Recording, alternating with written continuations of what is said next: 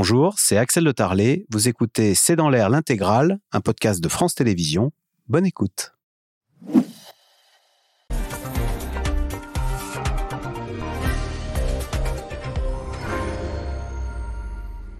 Bonsoir, soyez les bienvenus dans C'est dans l'air. La réponse aux grands défis du moment passe par la fourche et la fourchette, ce que nous produisons dans les champs et ce que nous mangeons à table. Emmanuel Macron a inauguré aujourd'hui le 59e Salon de l'agriculture. Les presque 400 000 fermes de France sont en première ligne face aux conséquences de la guerre en Ukraine et face au dérèglement climatique. Alors l'agriculture française est-elle assez forte pour assurer notre souveraineté alimentaire aujourd'hui et demain, quand les épisodes de sécheresse seront encore plus fréquents, nous venons de vivre plus d'un mois sans véritable pluie. À propos de l'eau, ce matin, le président a de nouveau parlé de la fin de l'abondance avant d'être pris à partie par un militant écologiste l'accusant de ne pas en faire assez pour le climat. Déjà, la carte de la France première puissance agricole européenne. Cette carte est en train de changer. Moins d'exploitation, plus de céréales, moins de bovins. Plus d'écologie, ça n'est pas sûr. La marque de cela, c'est la crise que traverse le bio, de la production à la consommation. Alors, agriculture française puissante ou faible, c'est le titre de notre émission ce soir. J'attends vos questions, SMS, Internet, réseaux sociaux. Quatre invités pour y répondre. Frédéric Danhé, vous êtes journaliste spécialiste des questions environnementales et votre dernier livre a pour titre Rencontre avec des écolos remarquables. C'est publié chez Delachaux et Niestlé. Nicole Ouvrard, ingénieure agronome, directrice déléguée de l'agence Agra, qui est spécialisée en agriculture. Marion Guillou, ancienne présidente de l'INRAE, l'Institut national de recherche pour l'agriculture, l'alimentation et l'environnement, et vous êtes membre du Haut Conseil pour le climat. Et Philippe de Sertine, vous qui dirigez l'Institut de haute finance et la chaire Finagri à l'Université Paris 1 Panthéon-Sorbonne. Votre ouvrage, Le Grand Basculement, est publié chez Robert Laffont. Je voulais qu'on commence par les bonnes nouvelles quand même au moment où, où s'ouvre ce salon de l'agriculture. D'abord, Nicole Ouvrard, la production a augmenté, le revenu agricole a augmenté cette année, enfin l'année dernière, en 2022. Eh oui, tout à fait, c'est vrai, c'est vrai.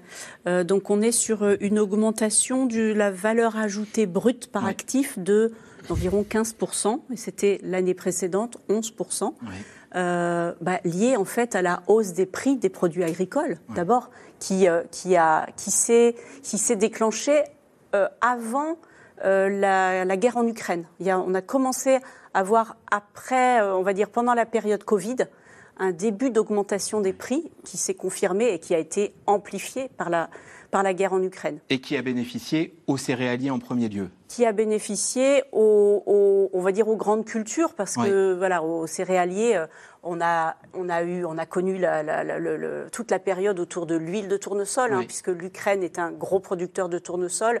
Donc euh, les, les, agriculteurs qui font du tournesol, ils ont vu leur prix flambé, mais le blé aussi, parce que l'Ukraine est un gros producteur de blé. Donc il y a eu toute cette perturbation qui a, qui a engendré des très très fortes hausses de prix de, des produits.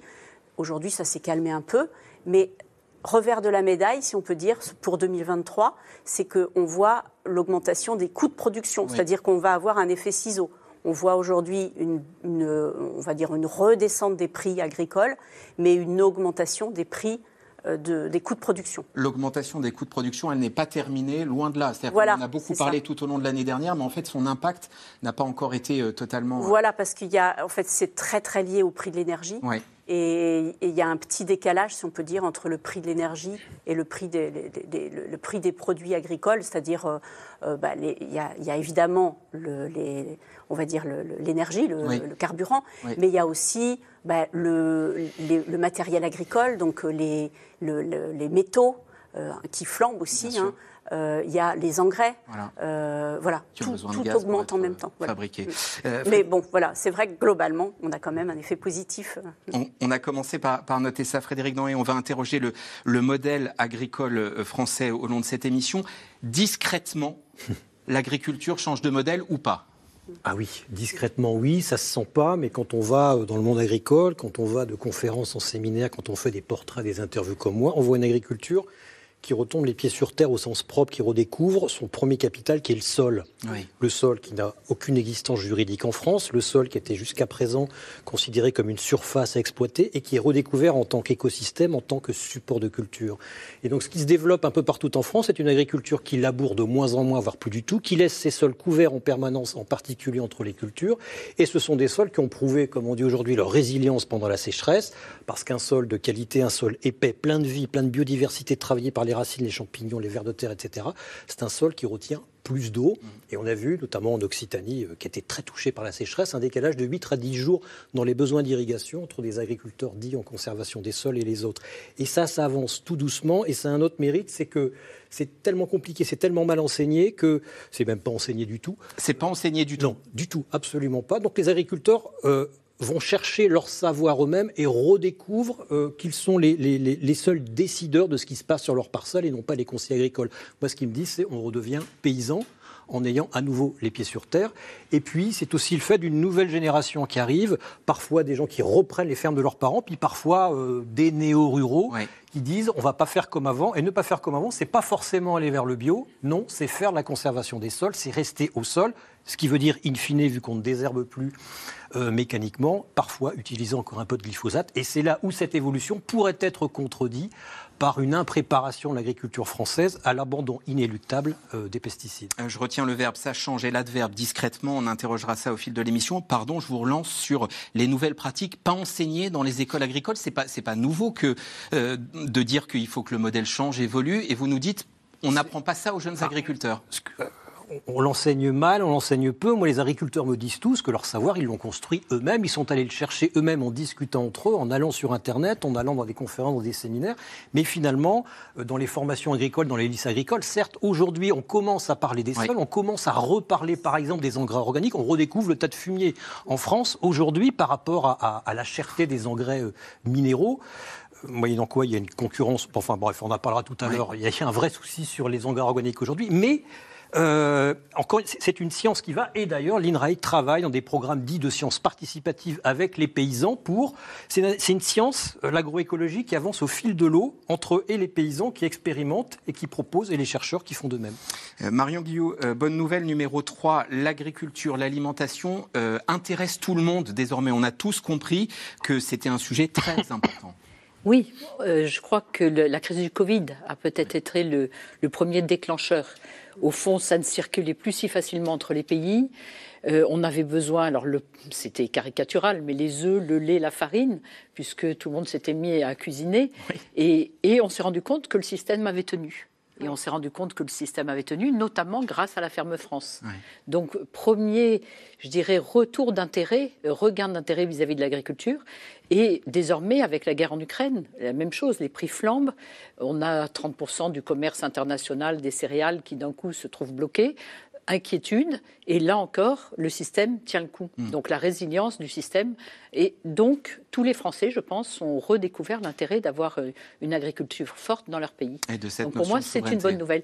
Alors pour revenir sur les sols, oui et non, on était quand même le dernier, enfin le, dernier pays à faire de la vraie recherche sur les sols. Ça, je peux en témoigner en, étant à l'INRAE. On avait une vraie force, on a une vraie force, une vraie compétence sur les sols, sur les sols vivants. Oui. en matière de recherche, en, matière sur les sols vivants, sur l'intérêt d'avoir un sol avec de la matière organique pour retenir de l'eau. Et on parle beaucoup d'eau aujourd'hui. Bien sûr. Et l'eau, et ce qu'on appelle l'eau verte, hein, l'eau dans les sols, sera une des clés euh, dans cette crise de l'eau. Philippe de Sertine, on, a redécouvert l'importance de la notion de souveraineté. Bonne nouvelle numéro 4, euh, la France, première puissance agricole européenne, excédentaire. Le commerce extérieur, on n'est pas très fort, mais en matière agricole, oui, euh, j'ai les chiffres sous les yeux, corrigez-moi si je dis une bêtise, 10 milliards d'excédent commercial, plus 26% en 2022.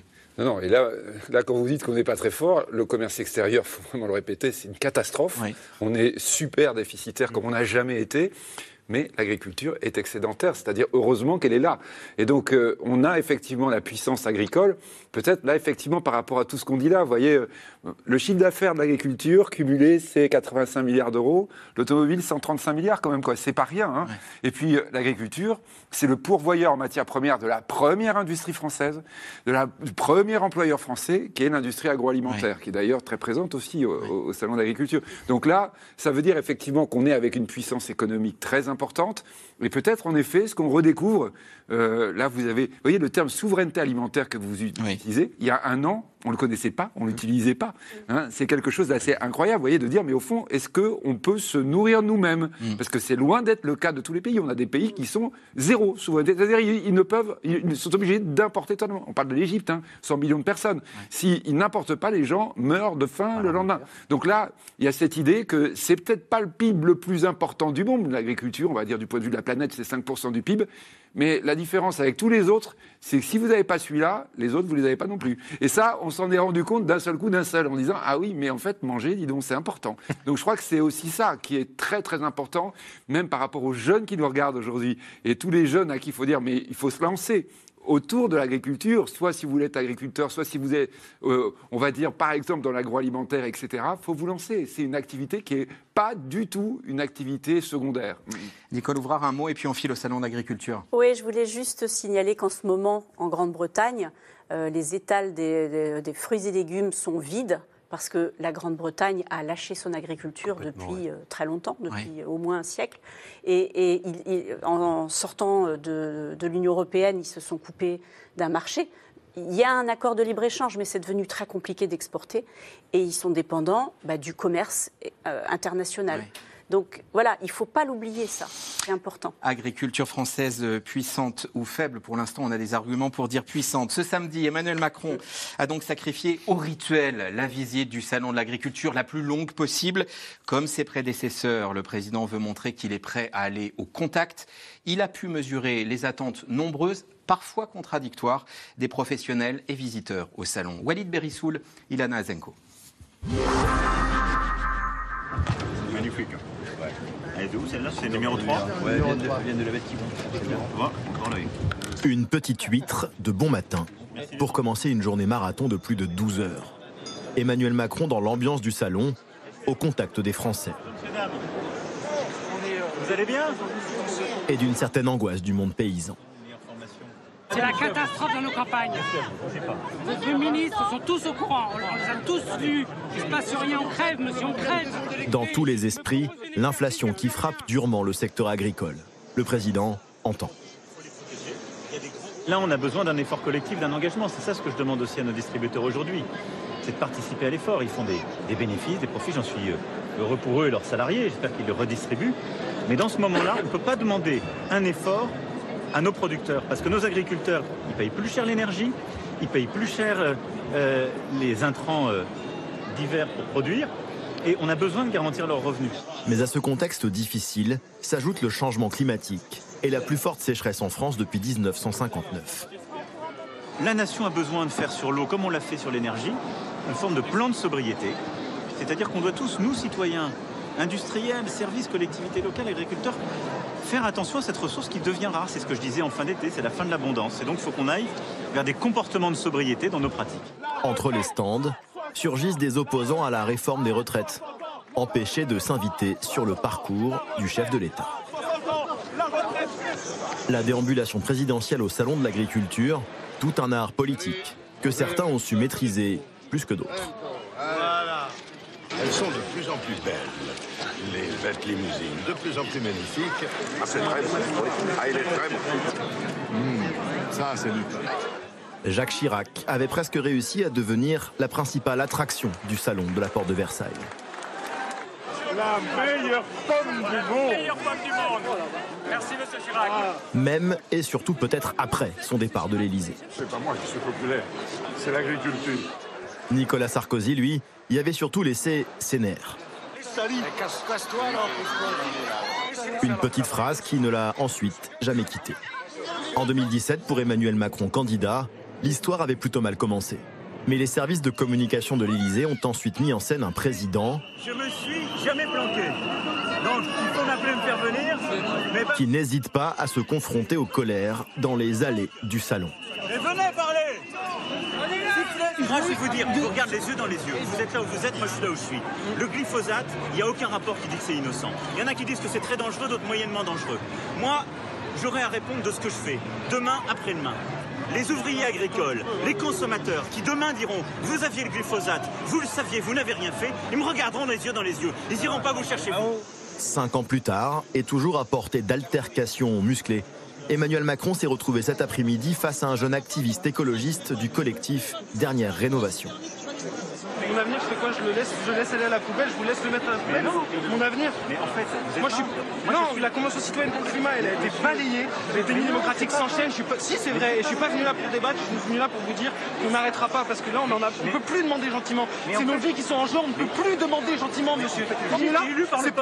C'est pas un débat. C'est pas un débat, monsieur. ben parfait. C'est pas un débat. C'est pour vous annoncer qu'on ne se laissera pas faire. On ne peut plus se laisser faire. Un dialogue de sourds dans un salon de l'agriculture qui, plus qu'un baromètre de la popularité des chefs d'État, serait devenu le reflet des fractures et des inquiétudes qui traversent la société française. Frédéric, dans les questions d'Alain en Seine-Saint-Denis, que peuvent espérer les agriculteurs d'une visite du président de la République au Salon de l'agriculture? Rien. Comme de la plupart des politiques qui, euh, qui sacrifient à la liturgie laïque d'aller flatter un fantasme paysan, euh, un rappel de, de- de la gloire passée de la France, de la peur aussi, la démonstration de la peur qu'ont toujours eu les politiques urbains face aux colères des campagnes.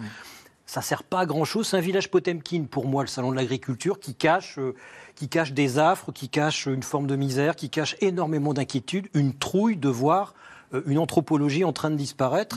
Euh, non, euh, Emmanuel Macron, oui, euh, on pourrait en attendre qu'il dise voilà, sur l'eau, il y a des choses qu'on ne pourra plus faire autrement. Il pourrait rappeler, par exemple, je rebondis sur les sols, que la Commission européenne présentera en mai ou en juin devant le Parlement une directive sol qui va être fondamentale parce qu'elle va révolutionner sans doute la PAC et derrière même le prix des terres, le mode de calcul du prix des terres en Europe. C'est-à-dire que demain, et les agriculteurs s'y préparent assez peu, j'en ai discuté avec Christiane, Lambert qui manifestement ne voit toujours pas la révolution qui se prépare. Demain, il y aura des indicateurs de qualité des sols imposés dans tous les pays de l'Europe, ce qui veut dire que vous ne pourrez plus faire euh, sans doute de la grande monoculture de maïs ou de blé sans faire attention au sol. Vous ne pourrez plus pulvériser comme avant, c'est fini.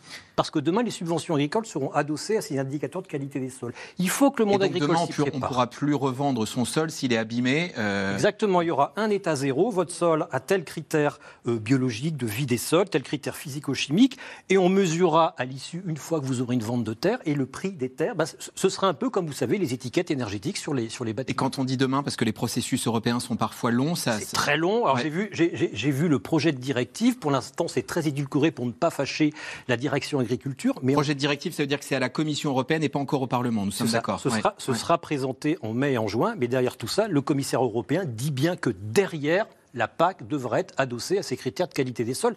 C'est une autre révolution, peut-être encore plus grande que la révolution des Trente Glorieuses.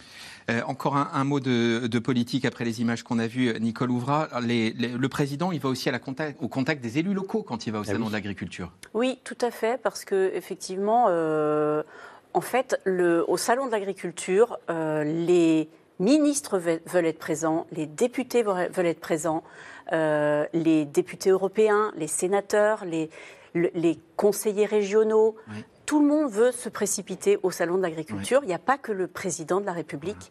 Il va y avoir 160 députés qui vont venir pendant le salon de l'agriculture. Et beaucoup d'agriculteurs sont des maires, déjà annoncés. sont des maires de petites communes. Exactement. Effectivement, le- je pense que le salon de l'agriculture a cette, cette, euh, c'est une scène politique et euh, il y a un lien très fort avec les élus euh, du terrain, de- de- des régions. Et effectivement, alors c'est moins en moins vrai, mais n'empêche que les agriculteurs sont beaucoup des élus locaux.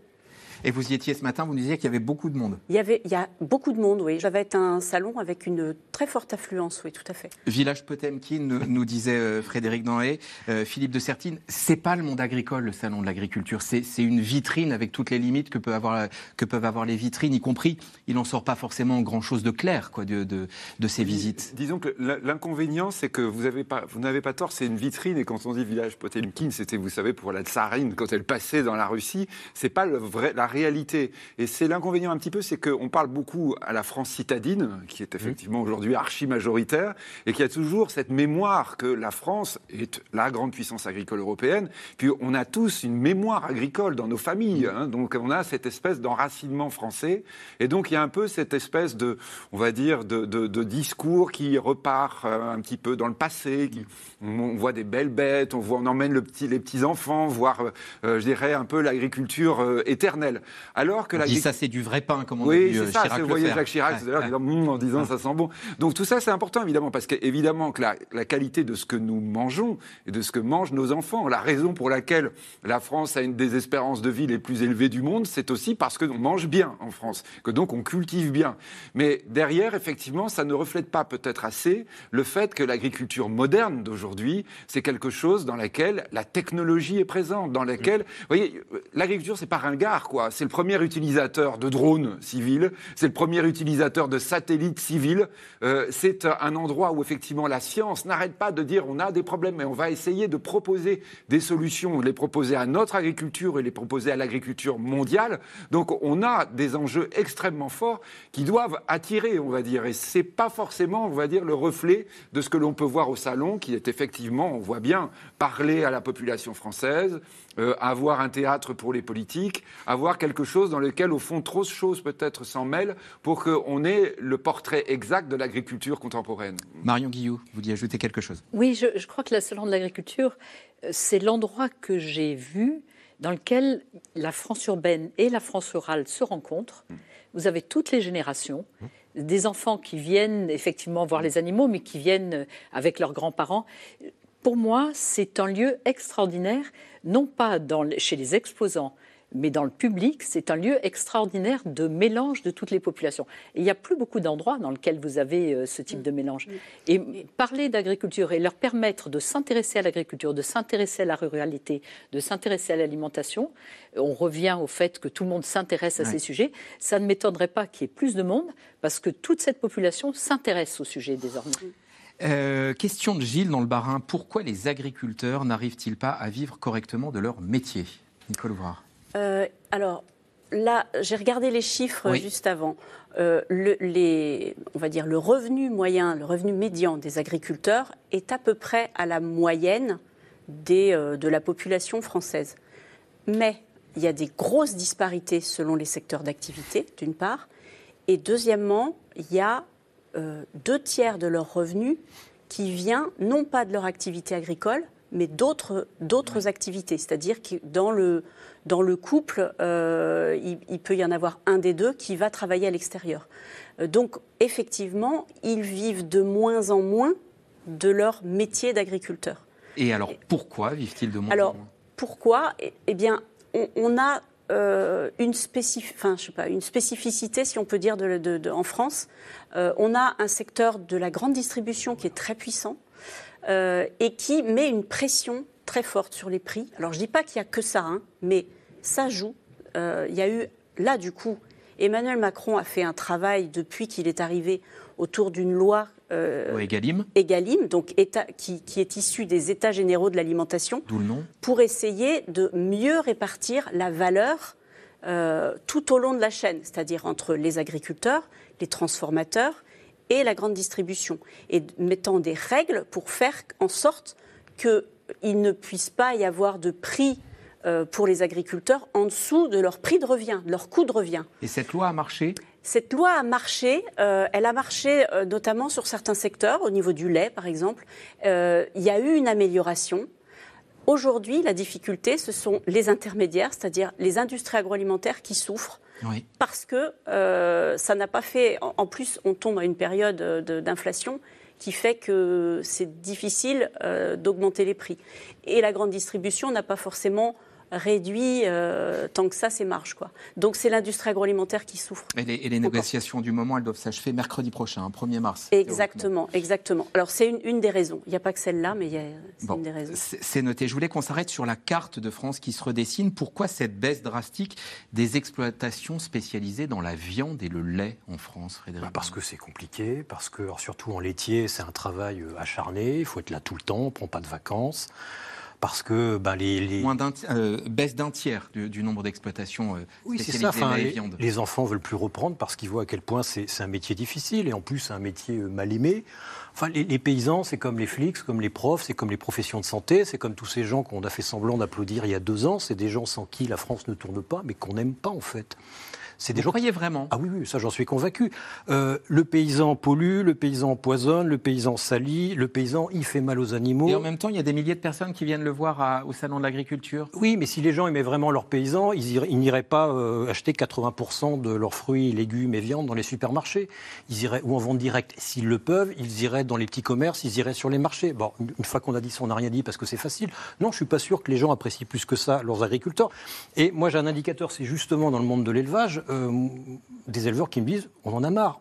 Non seulement on nous accuse de tout, et en plus on fait mal aux animaux. Et ça, ils le vivent très très mal. Le fait qu'ils torturaient presque leurs animaux, que quel drame, ils élèveraient des animaux pour qu'ils soient tués, pour qu'ils soient mangés. Bah, il y en a qui en ont marre. Et donc, euh, si on regarde les courbes, effectivement, dans, dans 10 ans, il n'y a plus un éleveur en France. Et plus un éleveur en France, ça veut dire plus de prairies. Plus de prairies, ça veut dire le milieu le plus favorable pour la rétention d'eau pour éviter que demain les, sécheresses ne s'aggravent. Et on parle de la sécheresse dans un instant. Marion Guillou, sur, sur cette question de l'agro-bashing, au fond, c'est de ça qu'on parle. Mais je dirais les éleveurs, c'est ceux qui gagnent le moins d'argent aussi. Hein, quand vous regardez les revenus, euh, vous parliez de grande culture, les, gens bien, euh, gagnent bien leur vie. En revanche, les éleveurs gagnent très mal leur vie. Euh, S'il n'y avait pas les subventions, les, les coûts de production seraient supérieurs au prix d'achat. Donc c'est pour vous dire que non seulement la vie, c'est tous les jours, hein, si c'est du lait, il faut aller traire tous les jours, enfin c'est un métier qui est rude, mais c'est un métier où on ne gagne pas beaucoup d'argent. Cela dit, c'est un métier souvent de gens passionnés mmh. et où il y a aussi des, gens, des jeunes qui veulent s'installer parce mmh. qu'ils ont l'impression euh, d'être ceux qui entretiennent la nature et eh d'être ceux euh, qui fournissent un service au pays. Donc je dirais que c'est peut-être l'endroit où il y a le plus de difficultés, mais en même temps le plus de témoignages d'attachement aux animaux. Philippe de Sertine 30% de la viande que nous consommons, parce que derrière, il y a les consommateurs français, elle est importée. C'est-à-dire que c'est ça le problème, c'est que quand on ne produit pas, eh bien, il faut qu'on achète à l'étranger, ce qu'on disait tout à l'heure pour l'Angleterre, pour l'Égypte, pour l'Algérie. Ben, attention à la France, hein, parce que lorsque, d'une part, ça a un rôle, mais d'autre part, on, continue à consommer de la viande. Mais je crois que par rapport à ce qu'on vient de dire, c'est quelque chose, quand vous disiez, comment ça se fait que les agriculteurs ne gagnent pas assez? Parce que je crois que là, on est sur un problème qui est un problème absolument crucial du monde agricole, c'est de dire, un, on rémunère ce qu'on produit, mais deux, on doit rémunérer aussi la façon dont on produit. Hum. C'est-à-dire ce que fait l'agriculture, c'est utile au pays. Et notamment, par exemple, hein, vous avez 50% de notre territoire, ce sont des terres agricoles. Euh, quand vous voyagez dans la France, vous voyez, c'est important, quoi. Ça s'entretient. Il y a tout un travail qui est à faire pour préparer, mais aussi euh, l'ensemble, on va dire, de l'entretien de la France, c'est quelque chose qui crée de la valeur. Et donc ça, se paye. Et pour le moment, justement, pour le moment, on veut le payer simplement comment? Bah, En disant, bah, le consommateur doit payer plus cher. Hum. Euh, oui, mais le consommateur, il peut pas toujours, et surtout quand il y a l'inflation, qu'il y a la baisse du pouvoir du chat, bah, il, ne peut plus. Hum. Donc là, il y a cette question cruciale de dire comment on va pouvoir rémunérer le travail que fait un agriculteur, en particulier quand l'agriculteur est de plus en plus dans une logique développement durable. Hum. Quand il est en train de réduire les gaz à effet de serre, quand il améliore la gestion de l'eau, la gestion de l'air, ça, ça vaut de la valeur. Et alors, le financier que vous êtes répond quoi? Comment on paye ça eh ben Justement, c'est exactement là-dessus que je travaille dans mon quotidien. Parce que le, but de notre chaire, c'est ça. C'est de dire, en fait, aujourd'hui, on se rend compte que partout dans le monde, on est en train de dire, ça, c'est un nouveau PIB. Vous voyez, le, PIB classique, c'était je produis du grain. Mais à côté, je suis en train de créer une valeur nouvelle. Et cette valeur nouvelle, ce qu'on appelle aujourd'hui l'extra-financier, vous voyez, extra-monétaire, parce qu'il n'est pas dans le PIB. Et pourtant, on se focalise là-dessus en disant, en fait, c'est là qu'est en train de se créer la nouvelle croissance. Et ça, aujourd'hui, on ne sait pas le rémunérer on commence. On, est en train de commencer ce qu'on disait tout à l'heure sur la PAC, par exemple, 387 euh, milliards, le tiers sur 5 ans, c'est-à-dire le tiers du budget de l'Europe, hein, quand même. Euh, bah, la PAC va être focalisée sur cette idée, comment rémunérer cette nouvelle valeur? Mais entre autres. Je retiens ce que vous disiez tout à l'heure euh, sur la viande qu'on importe. J'ai d'autres chiffres. Plus d'un poulet sur deux consommé en France mmh. est produit hors de France. 40% des légumes, 60% des fruits. Mmh. J'ai toujours dans le coin de ma tête agriculture puissante ou, ou faible. Comment on explique ces chiffres-là? Alors que vous nous dites que 50% de, de, la surface française est dédiée à l'agriculture Nicole vous voulez répondre là-dessus? Euh, Oui, euh, alors les... il y a plusieurs problématiques. Euh, volaille, enfin on va dire voilà. volaille, on a en France on est plutôt des consommateurs de, de volailles fermières, mais ça c'est quand on l'achète le dimanche. Par contre la grande distribution, enfin non la, la, restauration hors foyer, donc restauration collective, va plutôt acheter de la volaille euh, venant du Brésil ou d'Ukraine. Euh, donc pas cher. Euh, et donc il y a un gros décalage vraiment entre. Voilà, donc ça c'est une des raisons. et puis pour les fruits et légumes, Eh bien là, on a vraiment une grosse difficulté de réglementation de plus en plus forte et plus forte en France que dans le reste du monde et même de l'Europe, qui fait que les agriculteurs se retrouvent euh, en fait en, difficulté de, euh, en, positionnement euh, de faiblesse parce qu'ils ne sont pas concurrentiels par rapport aux importations. Et, là, en fait, ce sont les importations qui tuent progressivement les producteurs français. Euh, Philippe de Sertine appelait tout à l'heure euh, les, jeunes téléspectateurs à s'engager dans l'agriculture et l'agroalimentaire. Euh, on a entre un tiers et la moitié des agriculteurs qui vont partir à la retraite. On a des exploitations de plus en plus grandes, notamment céréales, oléagineux. Est-ce que ça veut dire que le modèle de la ferme familiale qui passe de papa à fiston ou à la fille, est-ce que ce modèle-là est mort, doit évoluer pour attirer des jeunes, pour répondre à la nouvelle carte et la nouvelle euh, donne à la fois démographique et économique. Je ne suis pas anthropologue ni sociologue, mais a priori, il est mort parce que alors on s'y attache parce que on le remplace parce que c'est la France d'avant. ce sera une agriculture dite euh, de firme, c'est un très mauvais terme, une agriculture euh, industrielle au sens économique du terme, où on aura euh, une personne pour tenir 150, 300 hectares, une structure, une structure sociétaire, avec l'intervention de tiers financiers extérieurs, parce que la terre, parce que justement les sols deviennent un actif financier intéressant, mhm. notamment pour certaines banques. Donc oui, on va vers une agriculture, non pas l'américaine, c'est le contre-exemple, non pas l'allemande, une agriculture euh, où le fils reprendra ou la fille reprendra la ferme, mais achètera les fermes d'à côté et sans créer euh, beaucoup d'emplois en utilisant beaucoup de drones, beaucoup de robots, avec un investissement industriel financier plus important qu'avant. Oui, le modèle, le modèle de l'agriculture familiale, oui, à mon avis, pour moi, il est mort. Agriculture à l'américaine, je vois bien ce que c'est. Agriculture à l'allemande, ça veut dire quoi? Bah, C'est un peu la même chose. C'est des très très grandes exploitations avec peu de gens à leur tête.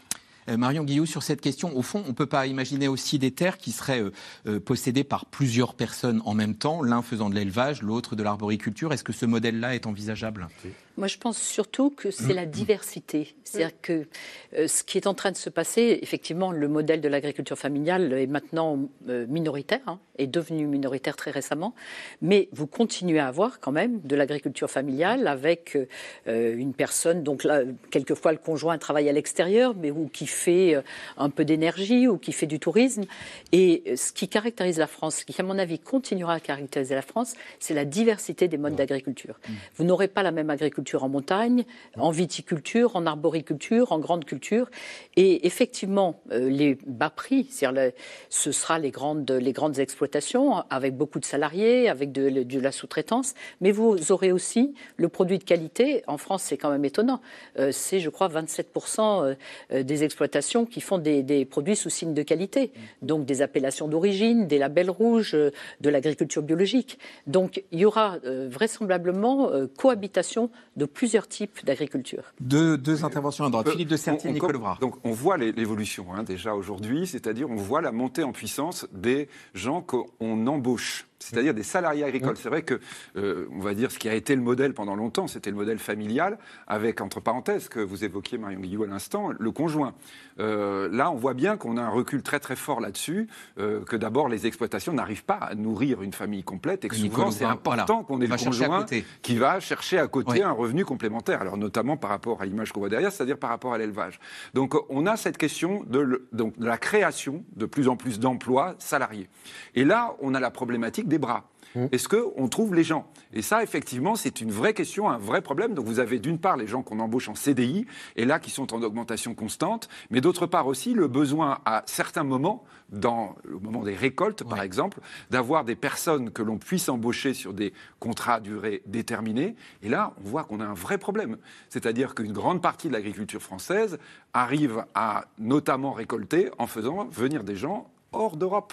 C'est-à-dire, vous avez effectivement beaucoup de personnes qui viennent travailler, par exemple, au moment des récoltes. Et ça, c'est vraiment des vraies questions qui se posent. C'est-à-dire qu'aujourd'hui, on a des problématiques de recrutement, des problématiques de personnes, on va même dire d'entreprises qui font venir des personnes sur l'agriculture française parce qu'on n'a pas de bras, suffisamment de bras pour, par exemple, récolter, quand on parlait des fruits et légumes tout à l'heure euh, à l'automne, quand on va avoir le problème des vendanges, etc. On a cette, cette problématique-là de la main-d'œuvre qui est capitale, d'où l'appel aux jeunes. Hein, et, et c'est forcément des emplois sous-qualifiés Non, pas forcément. non, voilà. pas forcément. Au contraire, même quelqu'un qui sait. Non, alors là, il faut être très clair. Moi, j'en parlais encore avec un agriculteur pas loin de chez moi. Il me disait, mais les gens qui savent manœuvrer des tracteurs, qui savent, etc., c'est minimum 2000, 2300 euros. C'est bien, bien au-dessus du salaire médian. Alors, c'est une grande exploitation. Il a 15 personnes, mais dans ces 15 personnes, il a 80 personnes, 80% pardon, de personnes étrangères. Vraiment, un exemple que, que, que, je voyais il y a encore quelques heures, on va dire. Donc là, on est avec un, salaire qui peut être tout à fait intéressant, il faut le dire aux jeunes, donc leur disant non, non, l'agriculture peut vous ouvrir des bouchers intéressants, dans un cadre intéressant aussi, et avec des compétences bien spécifiques. Le problème, effectivement, c'est comme ailleurs, on ne trouve pas la main-d'œuvre. Nicole Ouvra. Alors, pour euh, compléter le, tableau, si on peut dire, euh, déjà, le, le modèle familial, il est très représentatif de l'élevage laitier. Et on a encore cette image de l'élevage laitier. Dans les autres secteurs, effectivement, ça a déjà beaucoup bougé. Il faut quand même voir que souvent, quand on a des sociétés, euh, on a souvent plusieurs familles d'agriculteurs qui se regroupent euh, pour regrouper leurs moyens, leurs moyens de production. Euh, donc une société ne veut pas forcément dire une grosse entreprise. Derrière, il peut y avoir plusieurs familles qui en vivent. Et puis, ce qu'on voit aussi beaucoup se développer, c'est la délégation de travaux. C'est-à-dire que quelqu'un va rester agriculteur, il va travailler un peu à l'extérieur et il va faire appel à une entreprise de travaux agricoles pour faire les travaux à sa place sur l'exploitation. Ça, c'est quelque chose qui se développe très fort. Ça, amène deux questions, ce qu'on vient de se dire dans les minutes à venir, et puis après on parle de, la sécheresse. Un, est-ce qu'on manque de main-d'œuvre parce qu'on manque de lycées agricoles? Deux, est-ce que ce que vous dites euh, signifie que euh, la formation continue est aussi un défi pour les agriculteurs, continuer à se former tout au long de la vie pour ces interventions techniques dont vous parliez Alors, on ne manque pas de lycées agricoles, mais je pense que c'est un peu comme dans tous les autres secteurs. Les gens qui, vont dans les lycées agricoles ne vont pas être forcément agriculteurs ou salariés agricoles après. Euh, c'est-à-dire qu'ils vont... Dans l'agroalimentaire. Voilà, ou, ailleurs. Parce que l'agroalimentaire souffre aussi beaucoup de, de, main-d'œuvre, enfin de difficulté de, recruter. Euh, donc on, voit euh, cette difficulté dans tous les secteurs, tous les secteurs de on va dire, métier difficile. Hein, la restauration, c'est la même chose. Euh, donc, euh, effectivement. Euh, et deuxième question. La formation continue. La formation continue. Est-ce que c'est un enjeu? La formation continue est très organisée dans le monde agricole. Ah. On a fait une enquête récente qui s'appelle Prisme, là, dans, sur 1700 agriculteurs. Sur les 1700 agriculteurs, il y en a 30% qui disent qu'ils se forment en continu donc vraiment, la formation agricole, il y a énormément de structures et c'est plutôt bien organisé. Alors un des, défis, un des, défis, auxquels sont confrontés les paysans, c'est le dérèglement climatique, évidemment. Le ministre de l'écologie, Christophe Béchu, résumait récemment les enjeux. Le réchauffement climatique, c'est entre 15 et 40% de réserves d'eau disponibles en moins pour la France. Et oui, un été de sécheresse a succédé, succède un hiver de sécheresse. Nous en sommes à 32 jours d'affilée sans véritable pluie. Parole d'agriculteur tout de suite. Portrait croisé dans le Var, l'un des départements les plus touchés en France par la sécheresse. Sur l'utilisation de l'eau, il va y avoir des arbitrages à faire. Aubry Perrault, Stéphane Lopez et Michel Bouilly. C'est un paysage que les Varois ne pensaient pas voir avant plusieurs mois. Une végétation et des cours d'eau presque à sec. La plupart du territoire est déjà placé en alerte. 2022-2023, les années s'enchaînent et les agriculteurs encaissent. Lorsque Camille et Rudy Michel vont nourrir leurs chèvres le matin, Allez les filles, ils ont le sourire, c'est leur nature. Et pourtant. Ben, si on veut avoir vraiment du lait de qualité, il faut des bons fourrages et des années de sécheresse. Non? Là, par exemple, ça c'est du trèfle de première coupe, mais il aurait pu avoir plus de quantité et de meilleure qualité. Moins de lait, avec un foin deux fois plus cher qu'avant. Le couple d'éleveurs a fait ses calculs. Pour réduire les coûts, il va devoir se séparer d'une partie de son troupeau qu'il aime tant.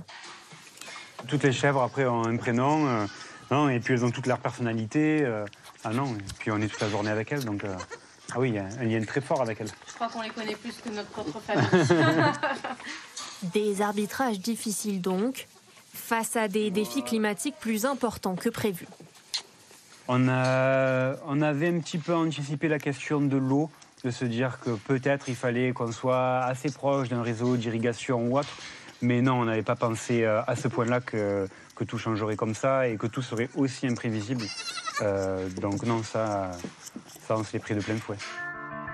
À l'autre bout du département, une autre culture, celle des olives, mais une même préoccupation pour Anthony Béranguier, le ciel.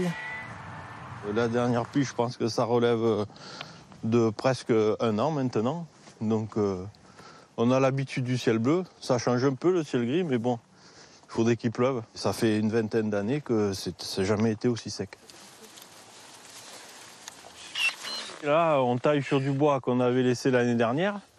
Donc euh, on n'a pas grand-chose à couper. C'est-à-dire que ça n'a pas repoussé Et ils ont très peu poussé. D'habitude, euh, il y, y, a des pousses qui sont beaucoup plus grandes.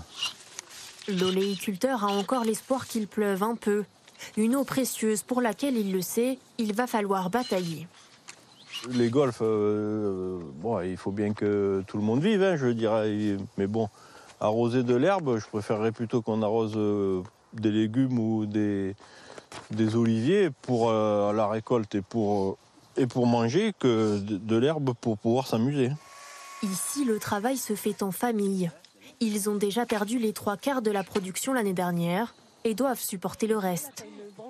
L'engrais, euh, nous on utilise aussi pour les tracteurs tout ce qui est gasoil et tout ça. Euh, on est en plein dedans, l'eau, l'électricité. donc c'est vrai que quand, comme cette année, on n'a pas eu beaucoup de récoltes, eh ben, c'est là où on se dit ne faudrait pas que deux ans se passent comme ça. Nous, on est dans une mauvaise période, mais on pense aussi à nos enfants. Difficultés économiques et psychologiques d'une profession particulièrement exposée à l'heure du dérèglement climatique. Tu vas bien? Ben ouais, ben ça va. Retour chez Camille et Rudy, qui reçoivent ce jour-là la visite d'un éleveur voisin. Leur sentiment commun, l'impression de ne pas être compris. Il n'y a qu'à voir après la période d'après Covid, quoi. C'est vraiment l'agriculture, c'est vraiment dans de scie. On est, on est les super-héros quand il y a besoin, et après on est ben, les gros pollueurs, on est tout ce qui ne va pas quand, euh, quand on n'a plus besoin. Mais nous, on est là tous les jours pour produire. On a souvent dans les salons les politiciens qui viennent nous voir et nous parler d'agriculture à ce moment-là. Mais le problème, c'est que c'est du long terme et on n'a pas à être un enjeu politique. On n'a pas à être cela parce que l'agriculture, c'est la souveraineté alimentaire. L'agriculture, c'est l'écologie, l'environnement. L'agriculture, c'est un secteur économique. L'agriculture, c'est des hommes et des femmes. C'est des difficultés incroyables à l'heure actuelle. Revaloriser une filière en souffrance et vite. Dans le Var comme ailleurs, le nombre d'exploitations agricoles chute. En 10 ans, la France en a perdu 100 000. Avant d'en venir à la question téléspectateur Marion Guillou, il faut peut-être souligner qu'on euh, vit une période de sécheresse à un moment où, en principe, les nappes et les sols se rechargent là en février-mars. Oui, oui, non, c'est très, c'est préoccupant. Je veux dire, le, de fait, tendanciellement, la ressource en eau diminue. Bon, la France est quand même un pays avantagé. Euh, il tombe pas mal d'eau sur la France. On en retient très peu. Euh, mais euh, là, en ce moment, il y a une, tendance lourde de diminution de la ressource en eau renouvelable. Hein. je crois que c'est moins 14% en 10 ans de ce qui est tombé sur la France. C'est significatif. Et après un été qui a été le plus chaud, je crois la moyenne euh, de température la plus chaude jamais enregistrée. Donc après un été chaud, vous savez que quand il fait chaud, les sols évaporent, les plantes évapotranspirent. Donc tout ça, ça sèche et d'où d'ailleurs euh, les, incendies. Hein, Le sol était sec, les plantes étaient sèches. Donc c'est la succession d'un été extra, enfin étonnamment chaud avec un hiver euh, sec. Donc c'est beaucoup. Et c'est là qu'il faut penser, il faut essayer de se projeter dans le long terme. Oui, il va falloir penser sobriété, mais sobriété collective, hein, pas seulement sobriété des utilisateurs. Il faut que l'ensemble du cadre euh, s'adapte au fait qu'on aura à, gérer une rareté de l'eau. Alors ça veut dire diminuer les pertes dans les réseaux, ça veut dire, enfin c'est des choses assez fondamentales. Hein. Ça veut dire faire retourner dans les nappes de l'eau quand il y en a trop. Ça veut dire ne plus avoir de parking imperméabilisé pour que l'eau s'infiltre dans les parkings. Je veux dire, ça ne concerne pas que les ruraux, ça concerne aussi l'aménagement des villes. Et ça veut dire aussi ben, adapter les plantes, ça veut dire euh, euh, faire des réserves l'hiver à condition que simultanément on adapte les modes de culture hein, pour qu'on ne soit pas dans un entraînement, il faut toujours plus d'eau parce qu'il faut irriguer, parce qu'il fait plus chaud.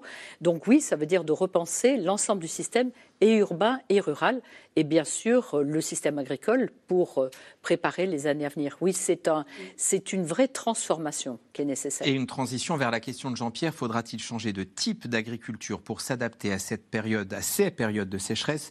Frédéric Danhé, je sens que vous allez nous reparler des sols. ben oui, c'est euh, la, la, meilleure des bassines, c'est celle qu'on ne creuse pas, c'est celle qu'on utilise qui est déjà là, c'est les sols. Alors c'est les nappes phréatiques et c'est les sols. Oui, ce qu'on appelle la conservation des sols, c'est-à-dire utiliser, travailler le moins possible les sols de façon à ce que les sols gagnent en biodiversité, en fait de, de façon à ce qu'il y ait plein de petits ports dans lesquels vont s'accumuler l'eau, tout simplement. Oui, c'est ça. C'est pas la solution, mais c'est une des solutions euh, majeures. Et, alors, comment on préserve les sols? Eh ben, en les labourant pas ou en les labourant très peu. Non, d'abord en les couvrant en permanence, ne jamais plus laisser comme j'étais chez mon père dans le Cambrésis, dans le sud du Nord, vous voyez Cambrai-Arras, c'est dans ce coin-là, vous avez des sols qui sont nus en plein hiver, donc ils vont se dessécher. Donc première chose, vous les couvrez en permanence de légumineuses, de moutarde, de lentilles, tout ce que vous voulez. Et puis euh, ensuite, vous les labourez le moins possible. Ensuite, vous utilisez le moins d'engrais possible euh, pour plein de raisons techniques, et ensuite vous les pulvériser de pesticides le moins possible. Mais la première chose, c'est vous les couvrez et vous n'y touchez pas.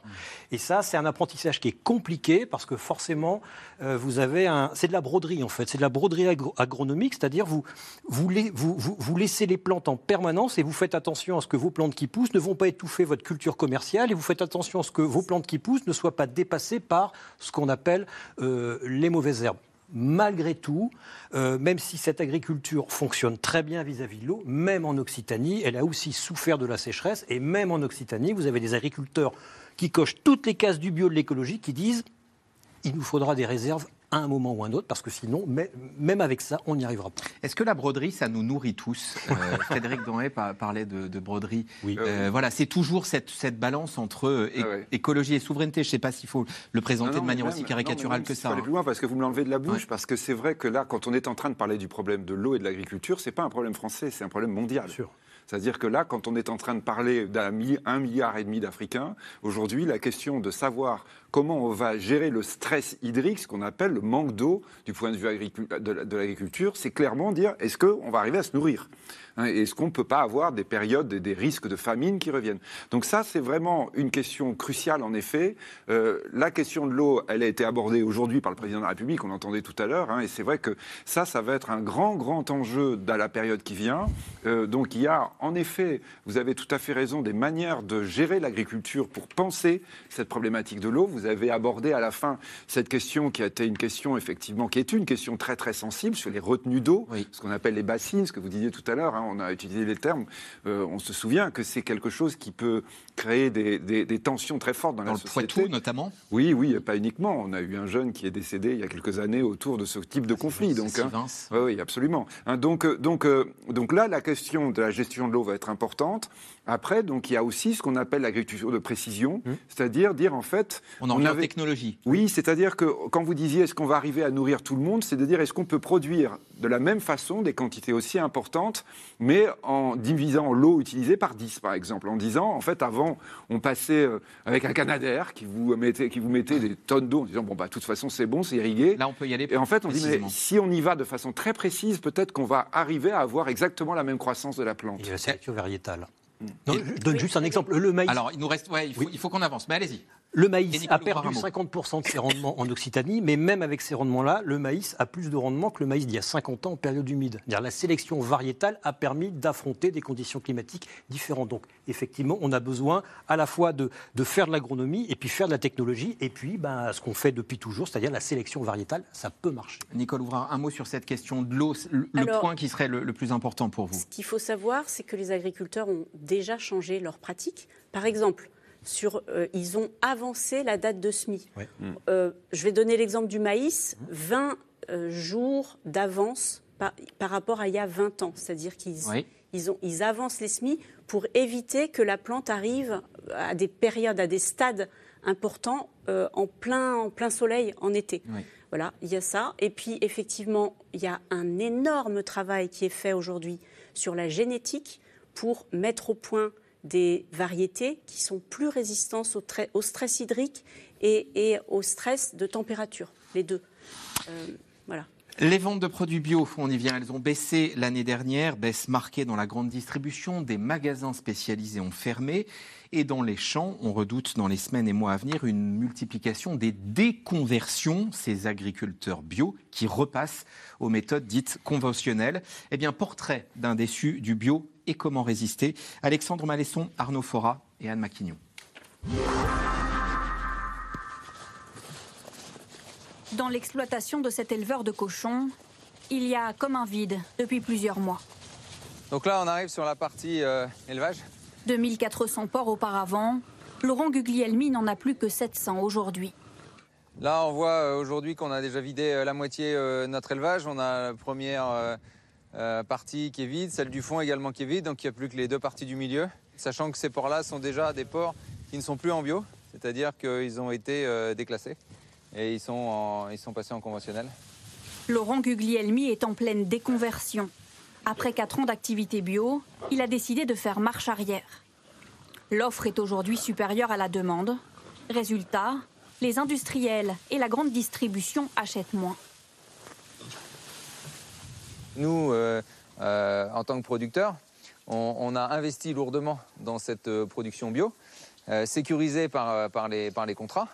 Mais aujourd'hui, on n'a plus de débouchés, on n'a plus de contrat. Donc on, a besoin de trouver une alternative le plus rapidement possible pour pouvoir commercialiser à nouveau nos ports sur un débouché qui soit sécurisé. La consommation de bio a longtemps connu une croissance à deux chiffres dans les supermarchés. Mais en 2021, la courbe s'inverse. L'an dernier, les ventes de bio ont diminué de 7,6%. La baisse est même spectaculaire pour certains produits.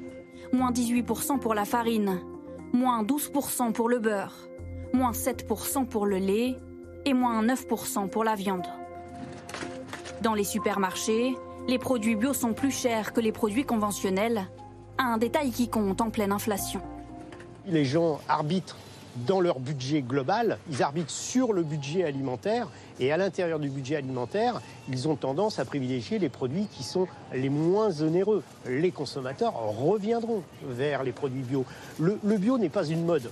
C'est pas une lubie, c'est pas euh, tout d'un coup euh, des gens qui se précipitent vers des produits et puis qui l'abandonnent parce qu'il y a une nouvelle mode qui la pousse. Il y a vraiment aujourd'hui chez les consommateurs euh, cette sensibilité. Attendre que l'orage passe et surtout protéger les producteurs. Dans les magasins du groupe Système U, le nombre de références bio est quasiment stable par rapport à l'an dernier. Nous sommes tout à fait conscients de la fragilité de leur modèle. Et donc, ce serait complètement idiot de notre part de les sacrifier à la première, euh, à la première tempête, parce que euh, s'ils devaient disparaître, euh, nous n'aurions plus ces produits. Pour résister à la tempête qui l'a forcé à réduire son élevage de cochons en septembre, Franck Bluto, éleveur et céréalier converti au bio depuis 13 ans, a trouvé son sauveur. Une coopérative agricole à laquelle il appartient. Elle regroupe 4500 exploitations. On a une coopérative aujourd'hui qui nous assure quand même un débouché, c'est-à-dire qu'on est assuré que tout ce qu'on produit aura un débouché avec un, prix qui est quand même conditionné au marché, parce qu'on ne peut pas trop faire, autrement. Après, on a des aides euh, justement en agronomie, on a un suivi quand même qui est assez fort, qui fait qu'on continue à y croire. Quoi. Mais c'est vrai qu'il ben, n'y a pas trop d'autres choix aujourd'hui que de courber le doigt un petit peu, attendre que vienne le nuage et que le nuage passe. Quoi. Franck Bluto n'incite pour l'instant pas de nouveaux agriculteurs à se convertir au bio. La filière réclame depuis plusieurs mois des aides d'urgence de la part de l'État. 2200 exploitants ont déjà quitté les rangs du bio sur les 53 000 que compte la France.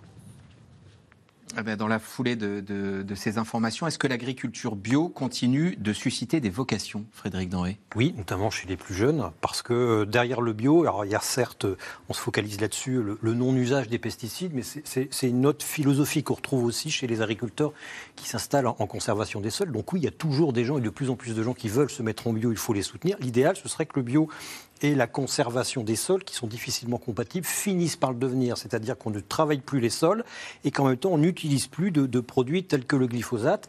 Et ça, c'est un travail compliqué qui demande de la recherche. L'INRA y travaille. C'est sans doute... Euh, on va y arriver, on, s'en approchera, mais c'est vers ça qu'il faut aller de toute façon. Donc on utilise encore du glyphosate?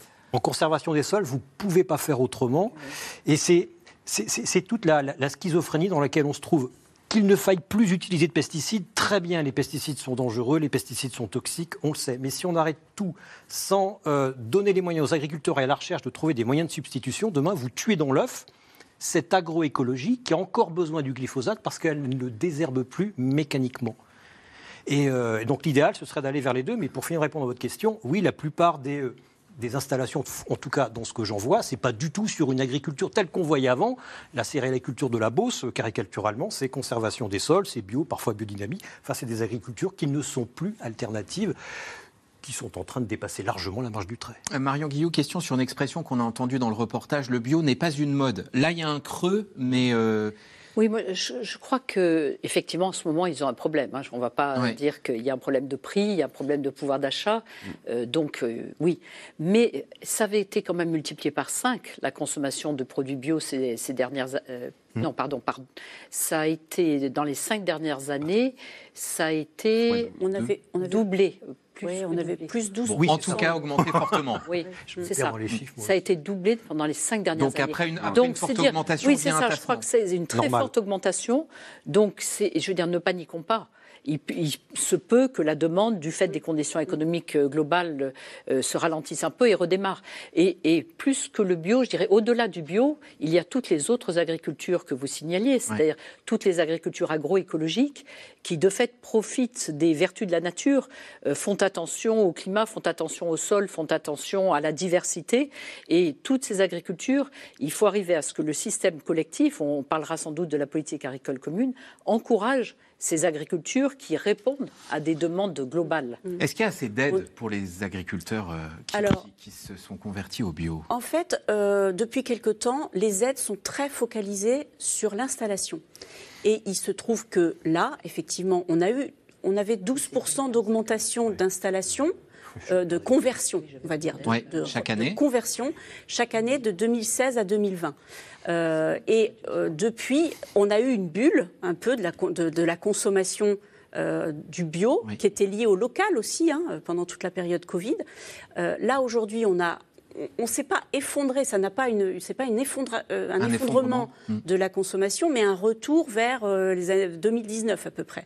Et par contre, la, on va dire la progression du nombre d'agriculteurs, lui, euh, elle, enfin, a, été trop forte par rapport à la consommation. Il y a, un décalage.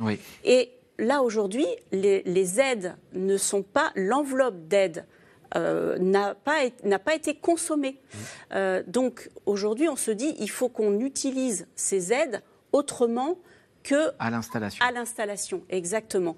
Et donc il devrait y avoir normalement, pendant le salon, normalement demain, des euh, informations, des, des, des, des, annonces en fait. Pour des aides plus ciblées au fond. Sur de l'aide à la trésorerie euh, pour les bio. Voilà, Allez, exactement. Nous en revenons à vos questions.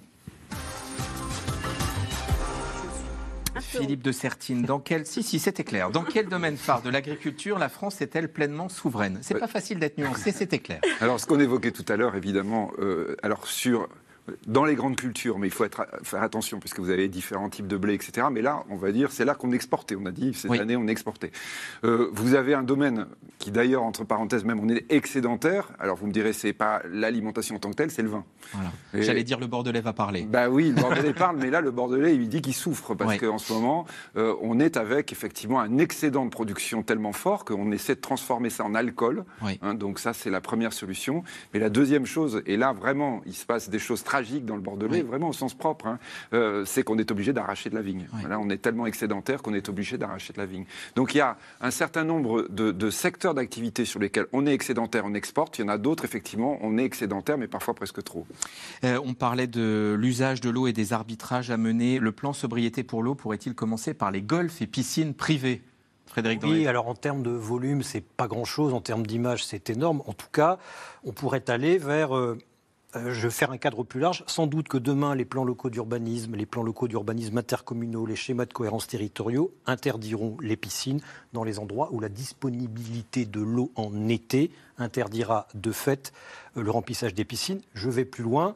Il y a une annonce faite par le maire de Fayence qui euh, a de fait modifié son PLU pour empêcher toute nouvelle construction dès lors que les quantités d'eau euh, disponible en eau et que le dimensionnement des centrales d'épuration ne soit pas suffisant pour ces perspectives d'aménagement futur. C'est nos vies qui sont, enfin nos vies, tout le monde n'a pas de piscine, mais ce sont, ce sont, on voit bien qu'il y a des changements de société hein, euh, profonds derrière. Ce bah, le changement de société, ce sera que l'eau sera euh, ce sur quoi seront adossés demain les plans locaux d'urbanisme, les schémas de cohérence territoriaux et les discussions sur les discussions sur l'agriculture. On va redécouvrir ce que les pays du Maghreb connaissent depuis une trentaine d'années, c'est-à-dire l'eau c'est le pilier de la société.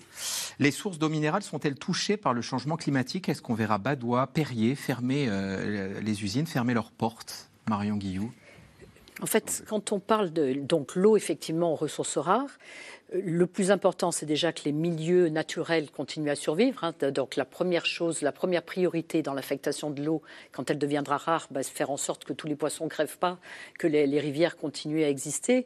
Deuxième priorité, c'est l'eau potable, hein, que les gens puissent euh, vivre, se nourrir euh, et boire. Troisième priorité, bah, aujourd'hui, c'est l'agriculture, mais avec quelle quantité? Et au fond, c'est un peu comme ça, c'est-à-dire qu'on va, on va avoir des discussions collectives pour savoir, en fonction de la ressource disponible au différents moments de l'année, qui est prioritaire et comment on gère, euh, comment on partage finalement. Et on parlait, on parlait Philippe de Sertigny. Oui, pardon, juste au passage comme ça, l'industrie de l'eau, qui est associée, donc vous parlez des eaux minérales, euh, qui est quand même une spécificité très française, effectivement, va avoir des grandes questions qui vont se poser devant elle. Ça, c'est clair. Hein. C'est-à-dire que là, on est quand même, nous, Français, avec cette idée de l'eau que l'on vend. Et bien entendu, les problèmes que ça peut poser, notamment au niveau des, nappes phréatiques. Euh, à quand l'interdiction des arrosages dans la journée et en plein soleil, Nicole Ouvrard? Eh bien, euh, c'est chaque année que l'on a ce type de, mesures. Mais ce qui serait plus intelligent, c'est qu'on définisse un volume d'eau, c'est d'ailleurs enfin, un quota, et que l'agriculteur décide lui-même d'étaler ce quota comme il l'entend. Mhm. Parce que le pire, c'est quand un agriculteur commence à arroser euh, des plantes et qu'on lui dise d'arrêter d'un coup. Tout, et donc la plante meurt, et tout ce qu'il a utilisé avant n'a servi à rien. voyez? Mm. Donc il y a vraiment cette question de la gestion. Il y a un gros travail aujourd'hui qui est fait euh, en collaboration avec les, comités de bassin, les agences de l'eau, pour réfléchir justement à toute cette organisation de l'usage de l'eau des usages euh, agricoles et non agricoles. Mais c'est très important d'avoir cette gestion de l'eau locale, euh, parce que c'est au niveau local que, que, les choses ont un sens. Euh, pourquoi, nous demande André en Gironde, pourquoi l'abandon de certains pesticides est-il souvent impossible en France? Marion Guillou, que dit l'ancienne patronne de l'INRAE là-dessus C'est l'abandon de certains pesticides. Ça dépend desquels, ça dépend s'il y a des mesures, s'il y a des solutions de rechange. En fait, la difficulté quand on dit au jour d'aujourd'hui, vous arrêtez d'utiliser ce pesticide. S'il n'y a pas de solution alternative, soit par des variétés résistantes, soit par des méthodes de culture. Là, on pense aux betteraves. Hein. Oui, par exemple, la jaunisse sur la betterave. Euh, il faut anticiper. En fait, ce qui est vraiment important, c'est que quand on sait qu'il y a une, euh, une, famille de pesticides qui présentent des risques pour la santé, il faut absolument que tous les efforts de recherche visent à substituer l'usage de ce pesticide. Donc le, sujet, c'est plutôt un sujet d'anticipation. Et typiquement sur la betterave, mm. euh, est-ce que la recherche a progressé? Alors, on nous annonce des variétés euh, qui seront meilleures. On nous annonce, moi je ne sais pas vous garantir les choses, dans deux ans, je crois. Donc la, difficulté, c'est de passer les deux ans et de voir s'il n'y aura pas trop de jaunisse. Mais des mesures agronomiques peuvent aider aussi. C'est-à-dire, il y a des manières euh, de moins homogénéiser les milieux pour que les, les parasites circulent moins facilement. Je veux dire, on a des méthodes qui permettent non pas de supprimer, mais d'amortir Frédéric est là-dessus. On n'a pas vraiment anticipé. Le lobby de la betterave a tout fait globalement pour qu'on ne cherche pas autre chose. Voilà, c'est tout. Gardez la parole. La police de l'environnement met-elle vraiment des amendes quand on parlait des remplissages de piscines, des arrosages à des moments interdits, etc. Oui, elle le fait. On a tous passé des reportages avec la police de l'environnement. On se demande bien. Oui, elle le fait, mais le problème de la police de l'environnement, c'est le problème de l'État. C'est qu'il n'y a pas beaucoup d'argent, c'est qu'il n'y a pas beaucoup de fonctionnaires, c'est que l'OFB qui a tout récupéré ben, a un problème de budget. Euh, budget qu'elle va chercher sur les agences de l'eau, entre parenthèses. Euh, non, il n'y a pas assez de fonctionnaires. Il n'y a pas assez de fonctionnaires pour assurer cette police de l'eau, comme il n'y a pas assez de fonctionnaires pour assurer la police tout court. Euh, la question qui mériterait une émission en soi tout seul, remplir des bassines avec de l'eau provenant des nappes phréatiques, n'est-ce pas aberrant? Eh bien, le principe, c'est de prendre de l'eau en hiver pour la stocker, pour l'utiliser en, été. Donc prendre de l'eau dans les nappes ou dans les cours d'eau euh, et pour, pour décaler dans le temps l'usage, à condition évidemment qu'il pleuve en hiver. Mais, et que, ça n'ait pas de conséquences euh, sur les étiages. Donc oui, là c'est toute la, tout le principe. On doit s'arrêter là. Merci à tous les quatre sur cette question et sur cette émission. Et lundi, vous retrouvez Caroline Roux. Excellent week-end.